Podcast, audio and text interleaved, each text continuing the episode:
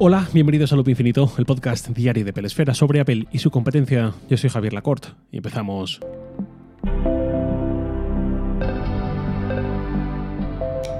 Bueno, este es el episodio número 900, cifra redonda perfecta para un tema relevante como es hablar de un nuevo iPhone, ahora que llevo exactamente 10 días con él, con el iPhone 15 Pro Max.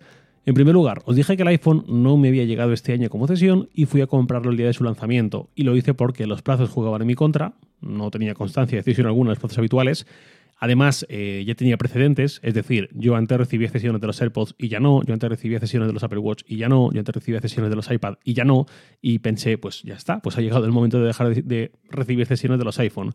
Además de eso, llegaba la fecha marcada un año antes para devolver el 14 Pro. Total que dije, pues nada, y me compré el 15 Pro Max.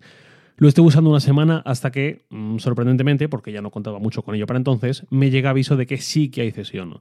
¿Qué hice entonces? Devolver el 15 Pro Max que me había comprado y, aprovechando las circunstancias, compré el Apple Watch Ultra 2, del que ya os hablaré próximamente. Dicho esto, ya sabéis eh, que me gusta ser transparente con estos temas y con lo que tengo, si he cedido, si no.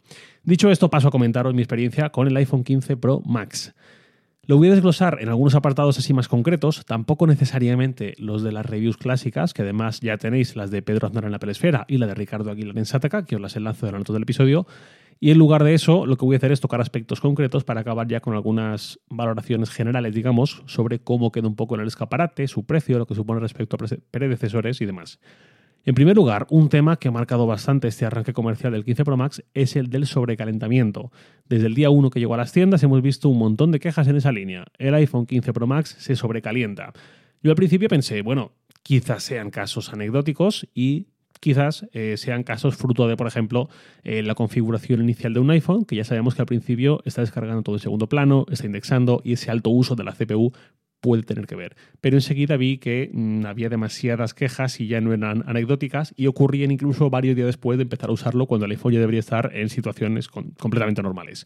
Además, no solo eran tweets al aire, he visto tweets y noticias con gente usando cámaras térmicas y em, termómetros láser y efectivamente el iPhone cogía picos de temperatura anómalos, demasiado elevados. Ahí ya pensé, aquí claramente hay algo. Por fortuna no ha sido mi caso, ni en el primero que usé el comprado, ni en el segundo el de cesión.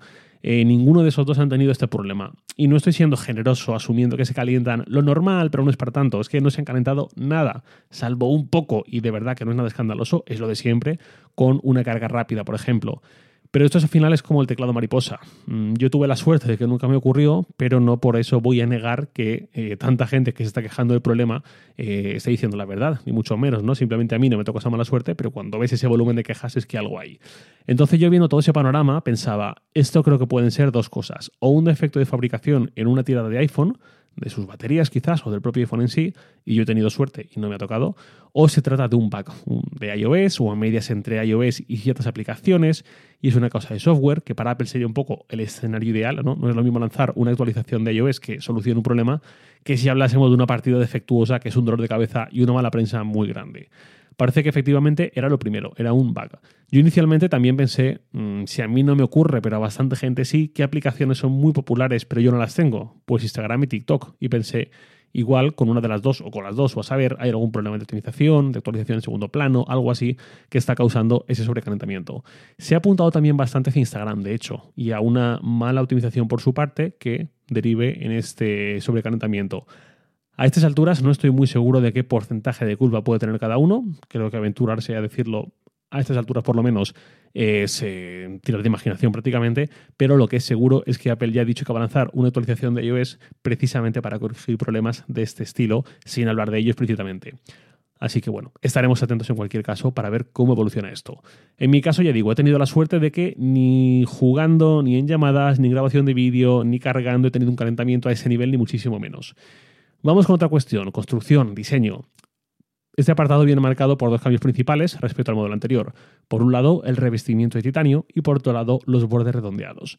Tema titanio, no tengo queja alguna. Al principio salió que podía retener manchas en la zona de los botones y tal, y eso sí que lo he experimentado una vez, una vez que cogí el iPhone y lo usé con las manos muy sudorosas antes de ducharme y tal, y al rato me fijo y se veía un poco ese efecto. Creo que es un tema únicamente de suciedad acumulada por retención de grasa, y tiene sentido que se acumule donde están las protuberancias del marco, que son los botones.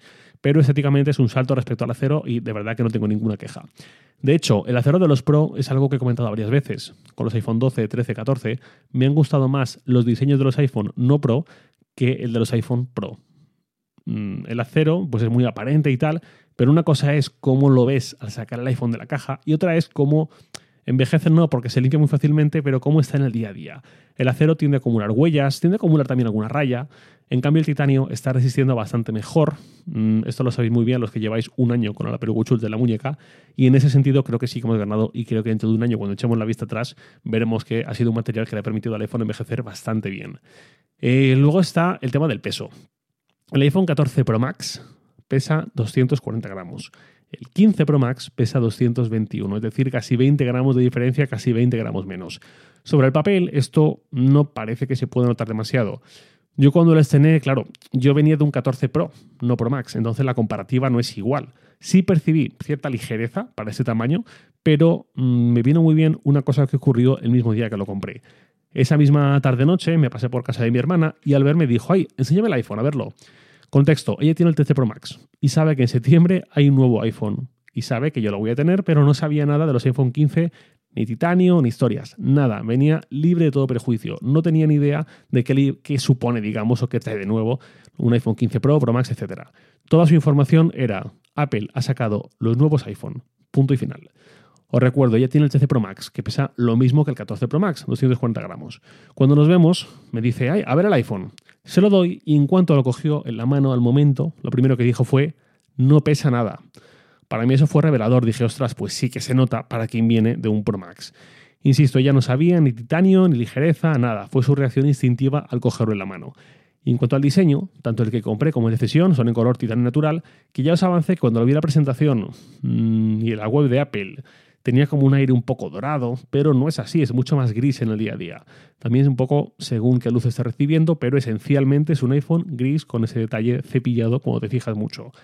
Esto es una cuestión de gustos, cada uno tendrá el suyo. A mí me parece eh, también una mejora, o al menos también me parece una opción bastante acertada. Es cierto que puede haber confusión con el tema del material, porque el chasis no es todo titanio. Apple ya dijo que era un revestimiento y que lo que hay por debajo es aluminio.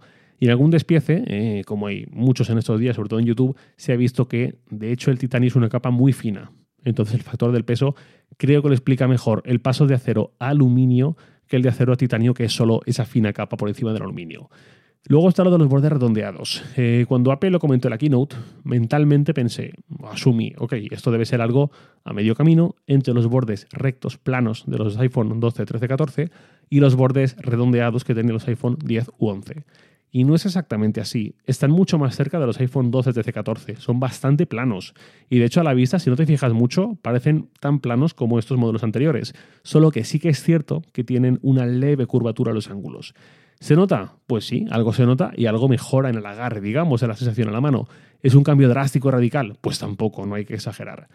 Cambiamos de tercio para hablar de la pantalla. La pantalla es prácticamente la misma que la del año pasado, con el salto para hacerla más brillante en ciertas condiciones. Y durante los primeros días, yo la verdad es que hasta había olvidado esa mejora de capacidad de pico de brillo, esa entrega máxima de brillo que ahora sube hasta los 2000 nits. Ese brillo máximo no es que cuando lo configuramos al máximo en el centro de control llegue a 2000 nits. En ese caso se queda muy por debajo, 1000 nits en situaciones normales. Si no recuerdo mal, creo que fue lo que dijo Apple, 1000 nits. Luego es capaz de subir hasta los 1600 nits cuando hay mostrar contenido en HDR y llega a los 2000 cuando hay una alta incidencia de luz directa, eh, por ejemplo, el más obvio cuando estamos en el exterior bajo la luz solar. Como decía, a mí se me había olvidado eso ya, no lo tenía, digamos, muy en cuenta. Y usando el iPhone en la calle a mediodía, además, venimos de días muy calurosos, viendo la pantalla bajo el sol, enseguida me acordé de ese nuevo pico de brillo porque ves la pantalla y se nota que es otra cosa, se nota que no es lo mismo en ese contexto, en esa circunstancia, llega hasta donde claramente no han llegado los modelos anteriores. Ese brillo tan alto en una condición de luz tan directa mm, da una impresión curiosa, da una sensación curiosa al ver la pantalla, que es que parece que el iPhone tiene los iconos pintados sobre el cristal de la pantalla, porque además mantiene una saturación y un contraste muy altos. Y ya digo, si tenéis la oportunidad, un día de mucho sol, en horas centrales del día sobre todo, eh, y ya idealmente en una playa o en un sitio así, probadlo si no lo tenéis, si lo tenéis cercano, porque se nota un montón. Nuevamente, ¿esto es un motivo para quemar un iPhone 14 Pro y ir corriendo por un 15 Pro? No lo es. No quiero que parezca que lo vendo así, no hay por qué exagerar las cosas, pero notarse se nota y bastante. Con el tema de la pantalla, pasamos a otro asunto más de software, que es una vieja conocida, la pantalla siempre activa, y un recién llegado como es el modo en reposo, el modo standby. Cada uno sabe si por sus circunstancias esto le va a ser práctico o no, pero esto al final tiene un impacto en la batería si lo tenemos usado todo el día.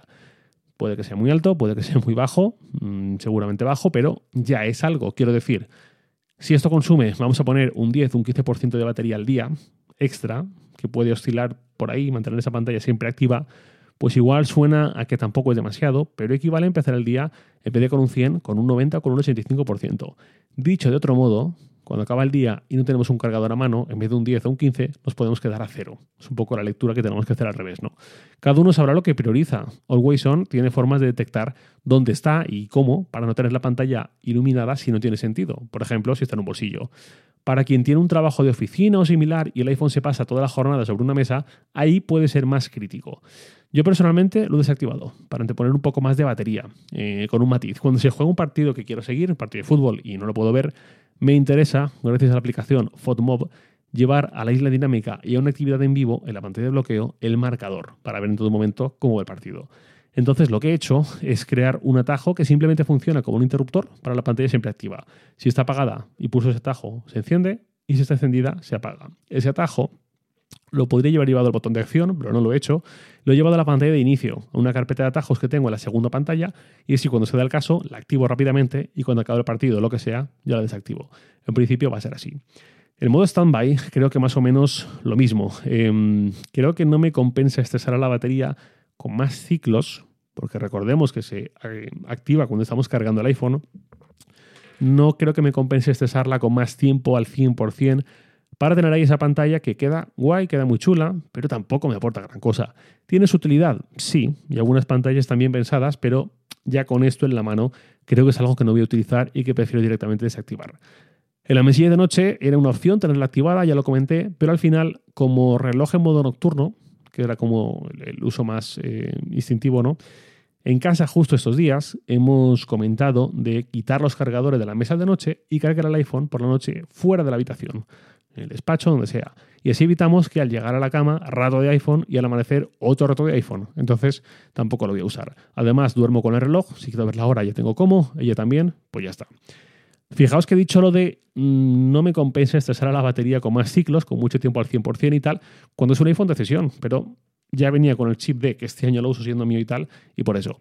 A nivel de rendimiento, muy poco que decir. Lo esperado, de hecho, incluso más de lo esperado. Me ha sorprendido incluso en detalles este 15 Pro Max, por ejemplo, a nivel de GPU, al aplicar filtros y edición de fotos en lote, o al cambiar de una lente a otra. También ahí se nota que hemos ganado un poquito en velocidad, eh, un poquito bastante, de hecho, es muy inmediato. Eh, o a nivel de CPU con rendimiento multitarea y procesos cotidianos, notas que hay menos eh, pequeños parones, le cuesta menos cargar ciertas cosas, puedes cambiar de una tarea a otra, de una aplicación a otra con total fluidez y todo esto. Y a nivel de batería, pues qué os voy a decir, un 15 Pro Max recién salido de la caja es lo mejor que podemos experimentar con un iPhone en cuanto a batería. Es cierto que lo que usaba hasta el día anterior era un 14 Pro, no Pro Max, y además viniendo de un verano lleno de iOS, en las betas de iOS me refiero, y con una salud de la batería que ya estaba en el 90%, una cosa así. Y a eso mm, añade un sesgo a mi comparativa. Quiero decir, mm, yo no venía de un 14 Pro Max recién estrenado. Entonces yo venía de algo que claramente estaba en inferioridad.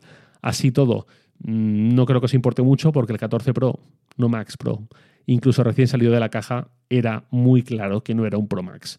Ya no lo de generaciones, hablo de tamaños. Un iPhone Plus, un iPhone Pro Max está muy por delante de los modelos más pequeños y por eso hace meses ya tenía claro que este curso, a partir de ahora, Pro Max, sin vaivenes, como he estado estos años muchas veces eh, pasando de un tamaño a otro, eh, creo que anclarme en el modelo grande me va a compensar mucho por su batería y un poco por la experiencia de la pantalla frente a la menor manejabilidad que tiene esta elección. Luego, en función de si haces mucho vídeo o poco vídeo, juegas mucho o nada, o usas Wi-Fi o 5G, o si es un 5G o un 4G con cobertura oscilante, escasa, o en cambio es una cobertura muy regular y muy elevada, y luego la temperatura ambiente. Hay muchísimas variables que afectan a cuánta batería le puedes sacar a un móvil, cuánto te consume eh, el teléfono a lo largo del día. Por muy bestia que sea alguien, no creo que vaya a poder sacar menos de 5 o 6 horas de pantalla con un 15 Pro Max. Y si está encima sin el brillo al máximo y con más wifi que datos móviles y mucho grabar vídeo y tal, es muy factible que 8 o 9 horas de pantalla activa tranquilamente pueda sacar. Es una maravilla para los que venimos de un modelo más pequeño. Sobre el tema batería, otra cuestión que ya comenté en un episodio específico fue lo del nuevo límite del 80%, que habíamos visto en algún otro fabricante, pero inédito hasta ahora en un iPhone. Yo no lo voy a activar, pero quien llegue al final del día con bastante batería de sobra y no le parece mala la idea, ¿por qué no? No es que lo desaconseje si alguien vive holgado con un 80% de batería y no con el 100%, sobre todo en un Plus o un Pro Max. Puede tener más sentido al dejar más margen al usuario. Vamos con las cámaras. Apple ha hecho una cosa que me gusta y otra que no. Lo que me gusta es que ha innovado, digamos, eh, aprovechando el, hardware disponible y aprovechando su buen hacer con el software. Ha hecho ahí una buena conjunción para darnos siete distancias focales distintas y eso me encanta. Lo que no me encanta es que está vendiendo de una forma mmm, extraña esta novedad, diciendo que son siete lentes, diciendo que tenemos ahora siete cámaras y no es así. Eh, no les quiero comprar ese discurso que puede llevar engaño y confusión. ¿A qué se refiere Apple? Un iPhone 15 Pro Max, por dar el modelo concreto, en su módulo de cámaras trasero tiene tres lentes, solo tres lentes, ultra gran angular, gran angular y teleobjetivo. Esos son tres distancias focales básicas, 13 mm, 24 mm y 120 mm. Aprovechando los 48 megapíxeles y los recortes y las capacidades del sensor, esas tres distancias focales pasan a ser 7 macro, usando el gran angular, es lo número uno, a muy cortas distancias, que es un modo que no será muy usado para hacer fotos como tal, seguramente, y compartirlas y guardarlas, pero es un modo bastante divertido en ciertas circunstancias para ver con detalle casi microscópico, no os toméis esto muy literal, cualquier superficie, cualquier objeto, animal, lo que sea, está muy chulo. Esa es una distancia focal, macro. Número 2, los 13 milímetros del ultra gran angular. Luego viene lo interesante. Número 3, el gran angular, es decir, el 1 por. Ahora permite no solo ser 1 por, sino también 1 por, 1,2 por y 1,5 por, que equivalen a 24, 28, 85 milímetros, que serían las lentes 3, 4 y 5. Ya no tengo claro ni si va por la 3 o la 5, pero bueno, eh, son otras tres eh, distancias focales. Además, puedes configurar cuál quieres que aparezca por defecto cuando usas esa lente. Lo pones en los ajustes. Yo he escogido 35 milímetros y me encanta esta nueva opción. Luego pasamos al 2 por habitual, que sería esta sexta lente que es perfecta, esta sexta lente, esta distancia focal, perdón, eh, perfecta para retratos de personas o mascotas o para foto de producto, este tipo de cosas. Y luego ya pasamos al 5 por, que es un 5 por en el 15 Pro Max, pero en el 15 Pro a secas es un 3 por como el año pasado. Esas siete distancias focales, eh, por mucho que Apple lo intente colar eh, en cierto marketing y demás, son siete distancias focales, no siete lentes, no siete cámaras, y solo son posibles gracias al uso de recortes y reescalados. Y precisamente eso es gracias a un sensor de 48 megapíxeles. No solo a eso, pero bueno, sin 48 megapíxeles esto no sería posible. Y esto es también una lección para todos los que se pasaron años diciendo que los 12 megapíxeles del iPhone eran más que suficiente, que la clave es la calidad y no tanto el número bruto y tal. Estoy muy en desacuerdo. Las opciones que ha abierto el paso a los 48 megapíxeles son la mejor prueba de que, por supuesto, que tiene sentido aumentar cosas como la resolución máxima, sobre todo si no se enfoca únicamente en vamos a hacer fotos con resolución enorme y ya está, que tampoco está mal, sino sobre todo a recrear distintas distancias focales y hacer recortes sin pérdida y a compensar la ausencia de cierto zoom óptico con ampliaciones que mantienen una calidad lo suficientemente buena, etcétera, etcétera. Esas cosas son muy de fanático de Apple que lo justifica todo. Renegar de números brutos como si esas peleas fueran una cosa vulgar, como propio de fabricante sin personalidad, mientras que la gran Apple está otras cosas. Hombre, algo de cierto puede haber ahí. Muchas veces vemos carreras un poco absurdas del número por el número, ¿no? Porque los fabricantes Android necesitan diferenciarse unos de otros y cada vez lo tiene más difícil. Pero renegar de mejores especificaciones simplemente por justificar que mi iPhone no las tenga tampoco me parece lo más constructivo, sino todo lo contrario. Dicho eso, el 5 por a mí me deja mm, sensaciones encontradas. Me explico. Todos sabemos que podemos hacer dos tipos de zoom, óptico o digital. Con el óptico no cae la calidad, solo en la medida en que pueda caer la calidad que ofrece el sensor, eh, la lente que consigue esa distancia focal, pero eh, no cae la calidad. Con el zoom digital sí que hay pérdida de calidad porque son ampliaciones donde se va perdiendo el, el detalle. El 15 Pro Max reemplaza el 3 x anterior por un 5 x ¿Qué implica eso? Pues mejores imágenes a esa distancia focal, a esos 120 milímetros, a costa de perder otra distancia focal nativa que es la 3 por. Normalmente las mejoras de un iPhone suelen ser acumulativas. Hay algo que mejora lo anterior sin hacerte renunciar a nada, más o menos, ¿no? En este caso sí que hay una renuncia, porque una cosa es que el 15 Pro Max tuviese cuatro lentes, mm, con la 3 por y la 5 por también, y habría una mejora que no sacrificaría lo anterior, Pero ese no ha sido el caso este año. Aquí sí que hay un sacrificio. Perdemos esa distancia focal nativa que daba el 3x.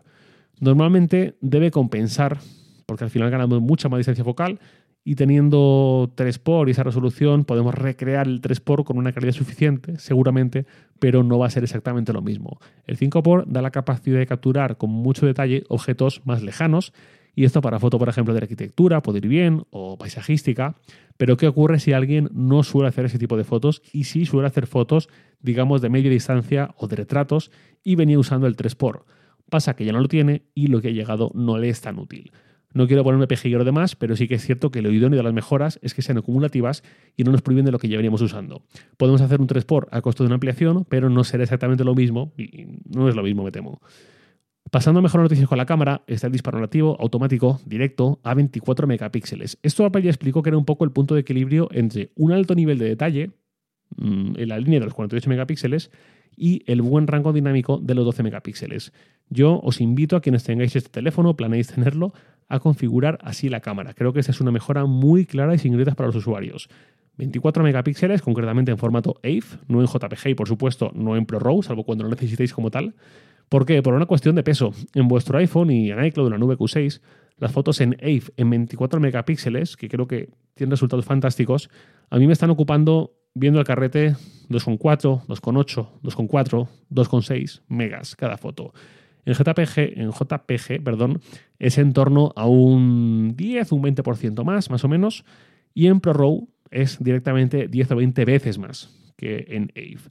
Claro, no tiene sentido disparar en ProRAW fotos cotidianas, sino solo cuando sabemos que vamos a querer hacer una edición muy esmerada o que vamos a querer llevar en primera esa foto cosas así. Para el día a día, 24 megapíxeles AVE me parece la opción perfecta y creo que Apple ha estado muy acertada con las cámaras este año en el iPhone y cómo las ha enfocado en ese sentido, más allá de cosas como lo que decía antes de cuando habla de 7 lentes o lo de 5 por. Otra cosa espectacular del iPhone de este año es que te permite usar el modo retrato sin activar el modo retrato.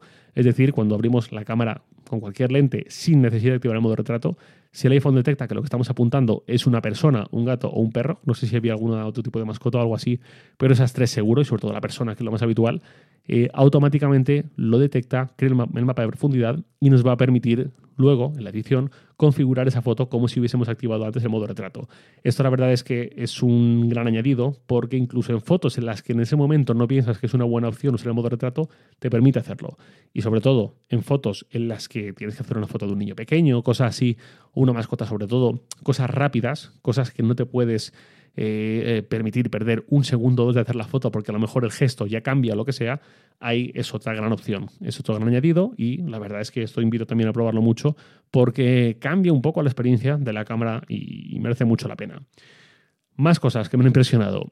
Esto se ha visto en un montón de tweets de gente comentándolo. Eso es lo típico que alguien lo hace, eh, consigue muchos retweets y muchos comentarios y mucha gente se anima a subir lo mismo. El modo acción, en su modo de mayor calidad, 2,8K, 60 frames, y tirando del 5 por del teleobjetivo es una pasada lo que consigue. El domingo también quise probarlo, me fui a correr, grabé un vídeo de unos molinos de viento que había al fondo y os podéis imaginar, no iba caminando, iba corriendo. En la previsualización durante la grabación eso era un desastre, no se veía nada. Todo el rato movimiento errático, rápido, sin apreciarse absolutamente nada. Y luego ves el vídeo y cómo queda una vez lo has grabado y es no totalmente como un plano fijo, porque eso sería mentir, pero sí que parece magia lo bien conseguida que está esa estabilización. Algo que también dijo Apple que había mejorado en estas cámaras eran los destellos, que seguro que habéis experimentado muchas veces. Esos reflejos en pantalla al hacer una foto donde en un área concreta hay una fuente de luz directa, ya sea natural, como el sol, o ya sea artificial, como en un entorno nocturno, una farola, unas luces de Navidad, la cruz luminosa de una farmacia, ese tipo de cosas. Pues sí que es cierto que han mejorado porque ya no son tan potentes, ya no se notan tanto como antes, ya no estropean menos las fotos, aunque siguen estando ahí. En general, lo de las cámaras de este año Creo que es una gran actualización, creo que Apple se ha mejorado bastante. Si acaso yo iría pidiendo algo que sí que me gustaría ver para el año que viene, que es una cuarta lente trasera. Llevamos desde el iPhone 11 Pro con tres lentes, ya sabemos las bondades de añadir más, ¿por qué no una cuarta para una distancia focal mucho mayor, por ejemplo? Luego es el tema del USB-C. Eh, todo ventajas, prácticamente cero desventajas, ¿no? Eh, de verdad, alguien me tiene que explicar qué hicimos hasta ahora con Lightning en vez de con USB-C, que además ha sido una llegada fantástica, creo que mejor de lo que muchos esperábamos, porque ese USB-C acepta cualquier cosa, un SSD, una SD, un adaptador Ethernet, un monitor que te va a dar más resolución y de refresco que lo que podías conseguir antes con Lightning con un adaptador. Eh, lo que sea, es el enfoque correcto. No hay prácticamente restricciones. Hasta le puedes conectar un dongle USB-C y añadirle ahí lo que quieras. Añade mucha versatilidad y mucha comodidad. Eh, la queja habitual eh, de USB-C suele ser que en caso de rotura, la rotura queda en la parte interna del puerto y no externa, pero mm, sinceramente yo nunca he roto un enchufe USB-C, tampoco creo que sea algo tan habitual y desde luego creo que compensa mucho todo lo que nos llevamos con el salto desde Lightning. Otro día hablaré un poco más en detalle de carga, cargadores, viajes, como lo estoy haciendo yo ahora con este cambio y que tengo y que no, pero vamos que por fin esta llegada tan esperada. Luego pasamos al botón de acción. Ya le dedico un episodio, que es otro acierto en mi opinión, este tipo de enfoques.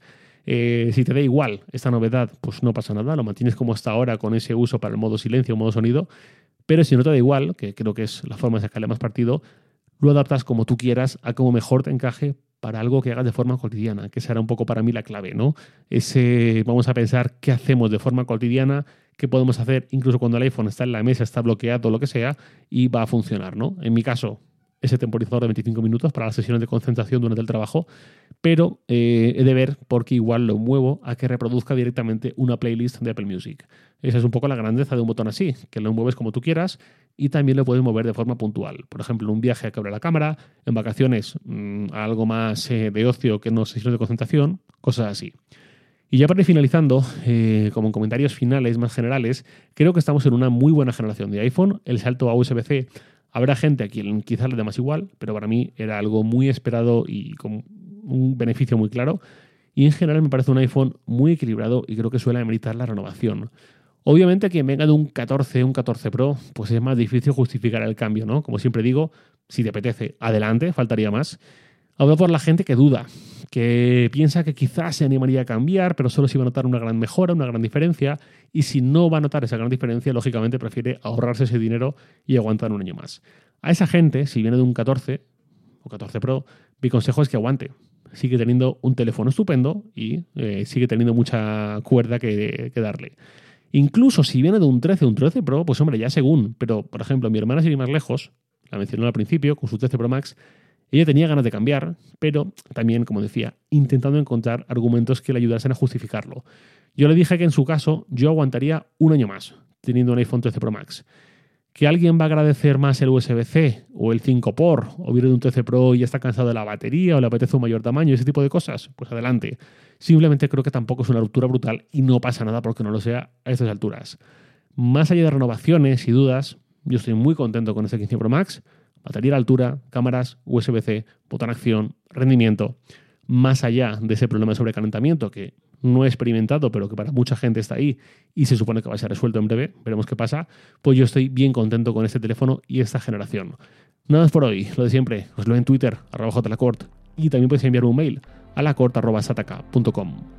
Loop Infinito es un podcast diario de Pelesfera publicado de lunes a viernes a las 7 de la mañana, hora española peninsular, presentado por un servidor, Javier Lacorte, y editado por Santi Araujo. Un abrazo, esta mañana.